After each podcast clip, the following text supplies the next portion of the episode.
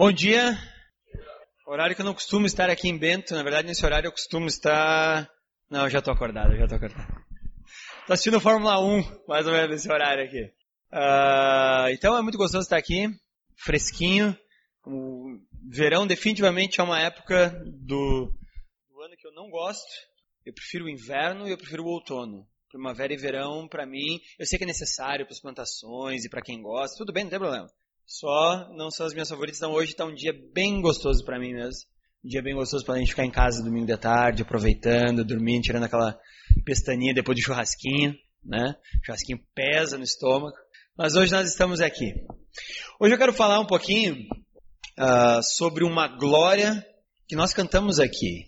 O Léo falou na última música aqui que este é o meu respirar, teu Santo Espírito vivendo em mim. Uh, tanto no grego quanto no hebraico, a palavra espírito é a mesma palavra para vento ou para ar. Então, o, a pessoa que fez essa música, ela realmente sabia o que ela estava querendo fazer.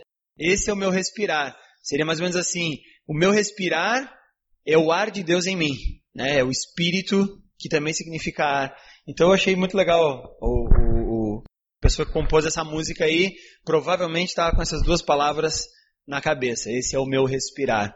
Teu Santo Espírito vivendo em mim. E significa então que tudo que nos mantém vivos, na verdade, é o próprio Espírito de Deus, ele é que mantém toda a nossa vida. Você está vendo aí a imagem da cruz, porque para mim, a única glória que você e eu devemos manifestar é a glória que existe na cruz. Não existe nenhuma glória em nós mesmos, ou pelo menos não deveria existir. Eu sei que nós, como seres humanos, às vezes a gente gosta de ter outras glórias. Alguns gostam de ser bonitos, outros gostam de ser inteligentes, outros gostam de ser. Não sei, o que é que você gosta, qual a, a glória que você gosta de demonstrar. Mas para nós cristãos, apenas uma só deve ser a nossa glória, e deve ser a glória de Cristo. A glória que ele conquistou na cruz para cada um de nós.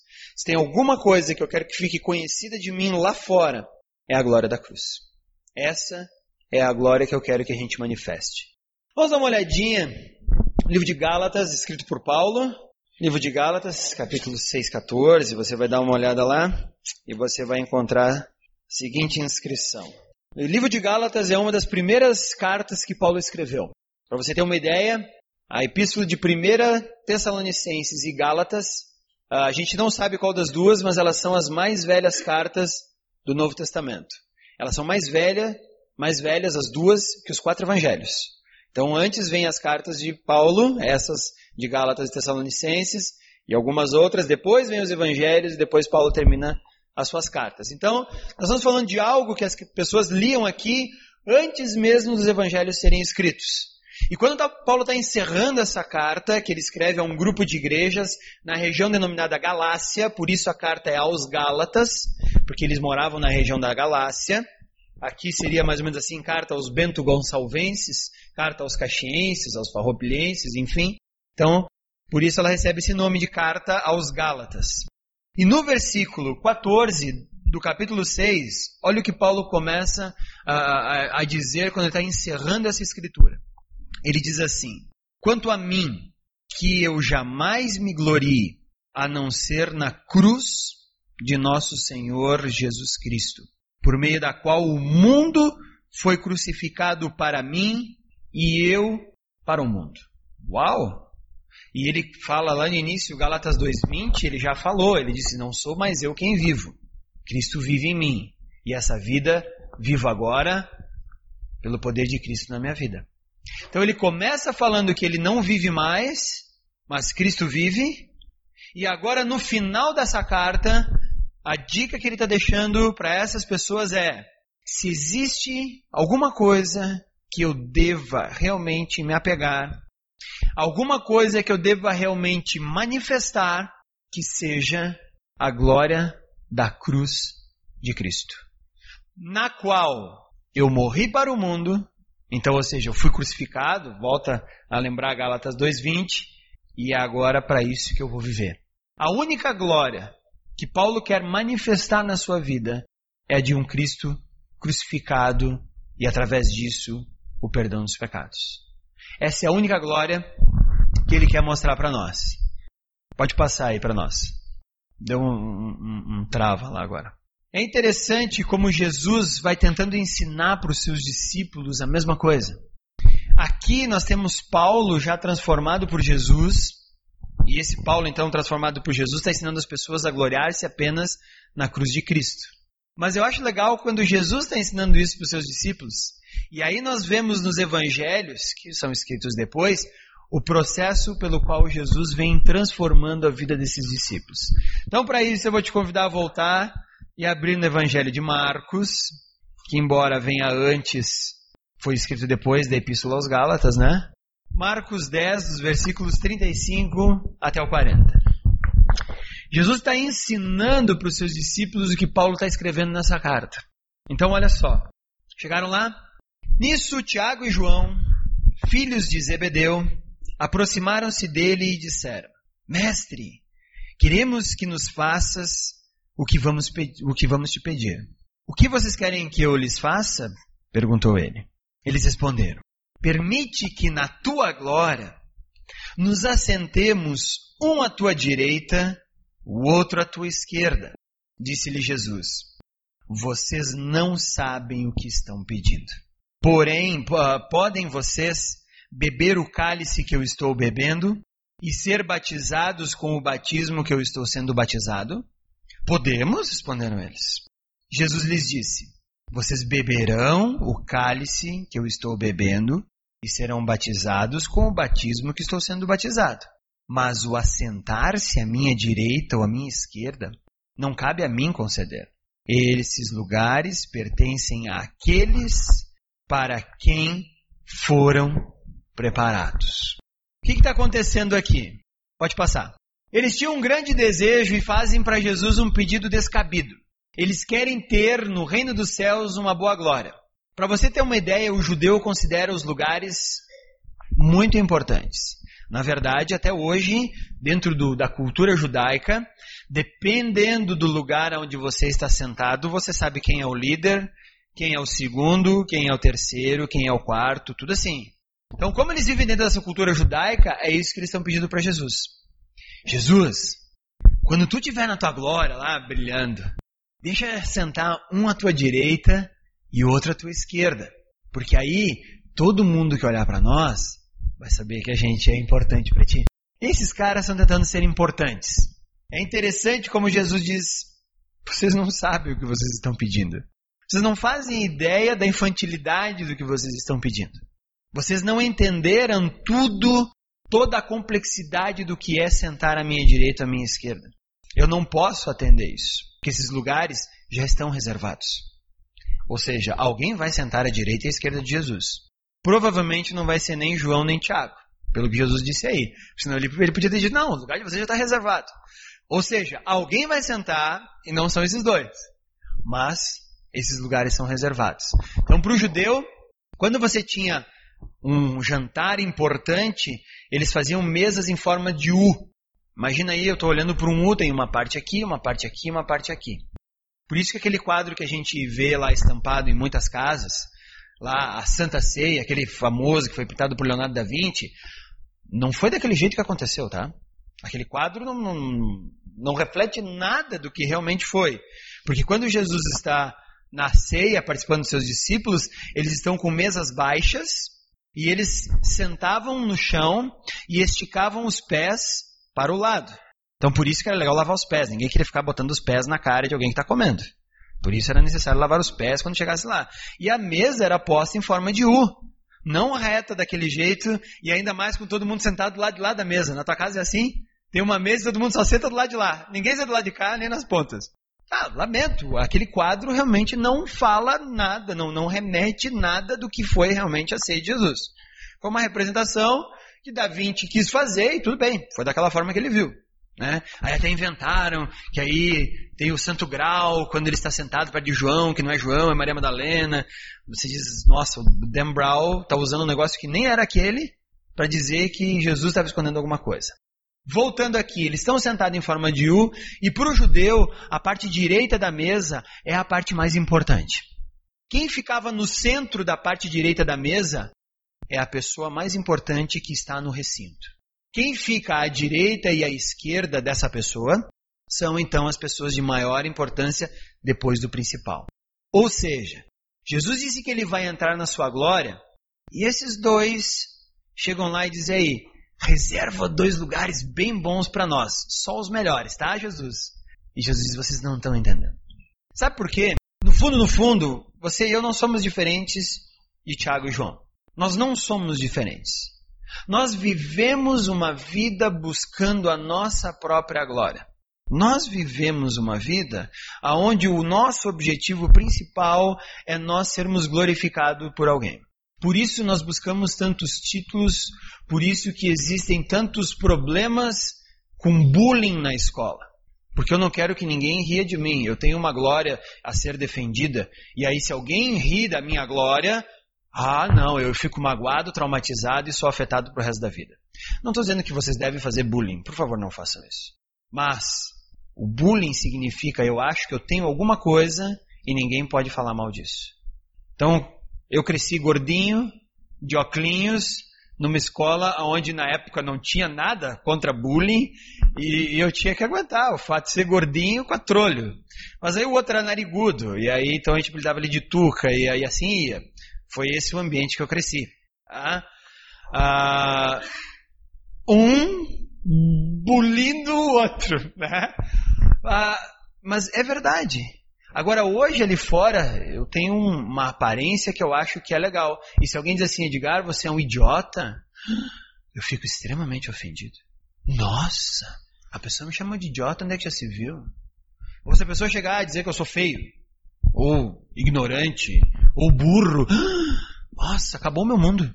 Vou para casa magoado, chorando e vou tentar me vingar daquela pessoa que me chamou disso. Peraí, só um minutinho. Qual é a minha glória? É a minha aparência? São os títulos que eu tenho? É a minha inteligência? Qual é a tua glória? Aonde você se acha importante? Porque se nós somos cristãos, a única coisa que deve ser importante para nós é a cruz. E a única coisa que deveria nos escandalizar e nos ofender é quando alguém menospreza essa cruz, esse Jesus. Fora isso, pode jogar as pedras que quiserem em mim, porque eu mesmo não tenho glória nenhuma.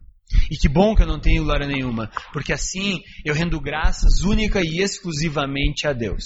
Então Jesus diz para os seus discípulos que eles fazem um pedido descabido, mas Jesus diz que eles receberão glória quando eles forem comer e tomar do mesmo cálice que Cristo, e eles receberão glória quando eles forem batizados no mesmo batismo de Cristo.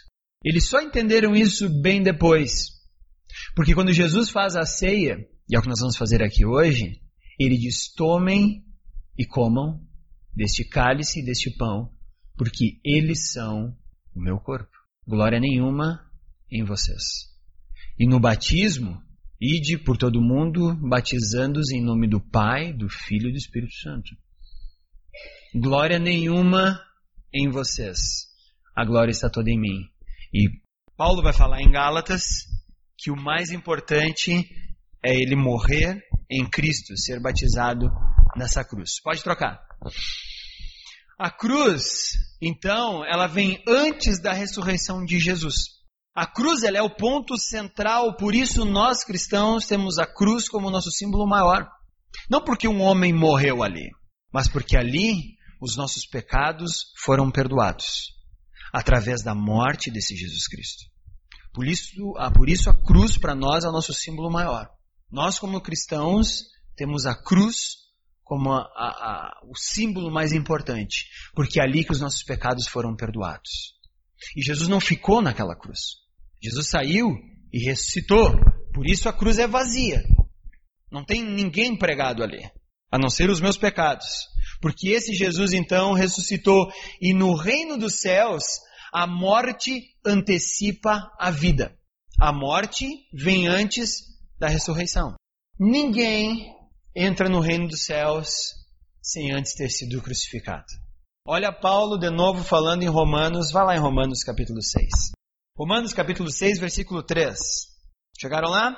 Diz assim: Paulo está conversando com os os cristãos de Roma, na sua carta, né, uh, tentando entender o, fazer com que eles entendam o cristianismo, e ele chega no capítulo 3, versículo, uh, capítulo 6, versículo 3, ele diz assim: Ou vocês não sabem que todos nós que fomos batizados em Cristo Jesus, fomos batizados em sua morte? Para que nós entendamos o que é a cruz, nós precisamos morrer na cruz. Deus só trabalha com pessoas que morreram. Morreram na cruz. Entregaram ali suas vidas. Por isso eu não tenho mais glória nenhuma no mundo. Aí eu posso dizer, quando eu morro na cruz, que a minha casa não é minha casa.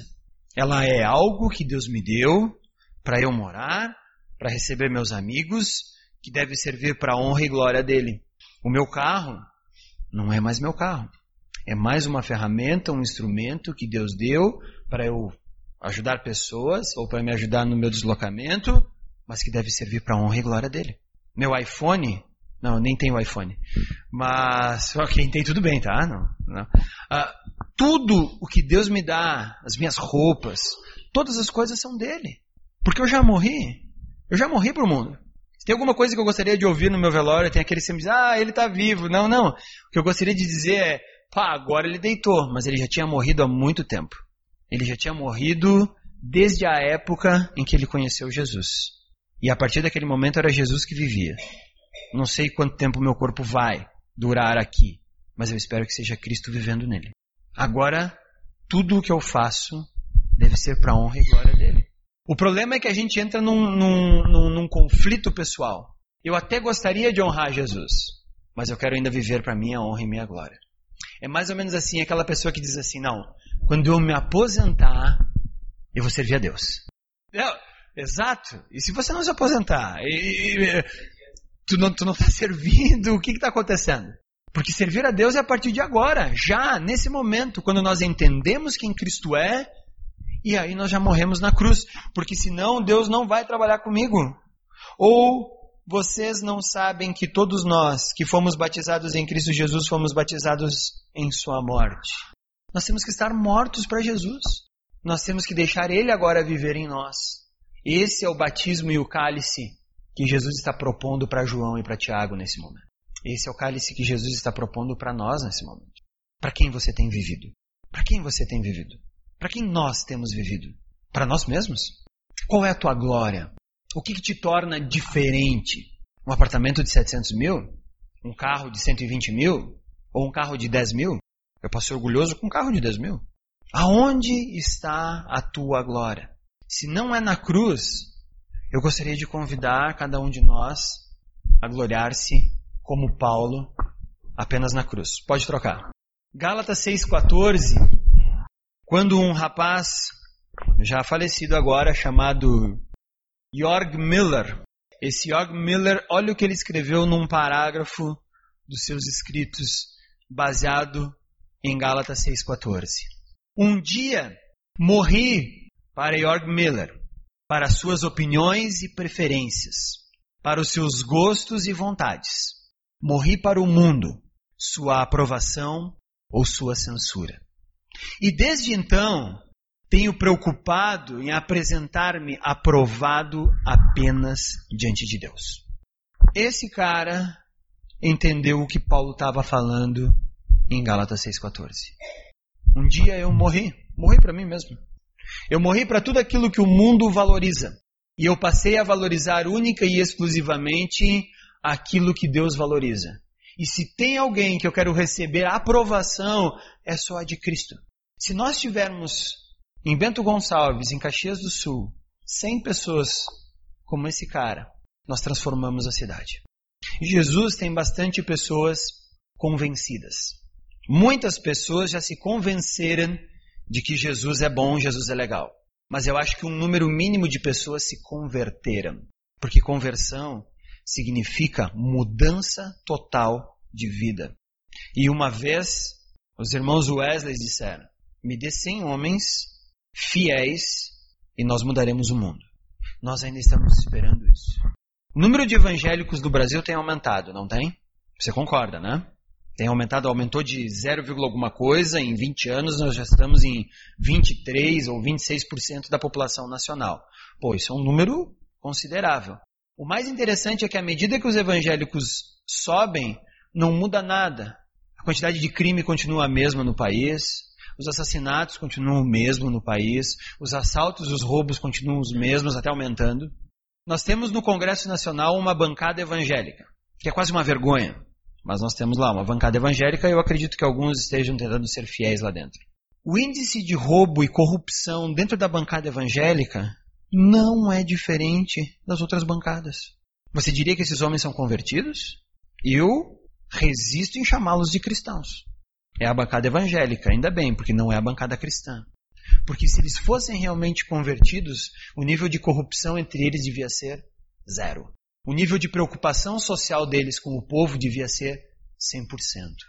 O compromisso deles nas, na, nas votações e nas presenças devia ser 100%. Mas eles não têm diferença nenhuma para os outros. Estão entendendo o que eu quero dizer como nós temos no Brasil muita gente convencida, mas pouca gente convertida? O evangelho hoje ele se tornou apenas algo que eu vou fazer para chegar lá e Jesus me dá o que eu quero. Ele não se tornou algo para eu chegar lá, morrer na cruz e agora passar a viver o que Cristo quer. E aí Jesus fala lá em Mateus: Vocês são o sal da terra. Vocês são a luz do mundo. Se nós não formos sal, se nós não formos luz, Jesus disse: É só ler lá. Vocês não servem para nada, a não ser para ser jogados fora. É isso que Jesus disse. Se o sal perder seu sabor, ele não serve para nada, a não ser para ser descartado. Eu acho que está na hora de nós levantarmos um povo realmente convertido. Um povo de pessoas que morreram realmente na cruz. Um bando de gente que quer viver Cristo em suas vidas. Essa é a proposta que Deus tem para nós. Ela é radical, sim, é muito radical. Ela é um tanto quanto maluca, sim, é maluca. Paulo vai falar em Coríntios. O que para os outros é loucura, para nós é a verdade. Então, no fundo, no fundo, o meu vizinho não cristão tem que olhar para minha vida e dizer, cara, tu é maluco. Não porque eu faço maluquice, porque eu saio pela minha casa pela janela ou alguma coisa assim. Mas porque os valores que eu vivo são extremamente diferentes dos valores dele.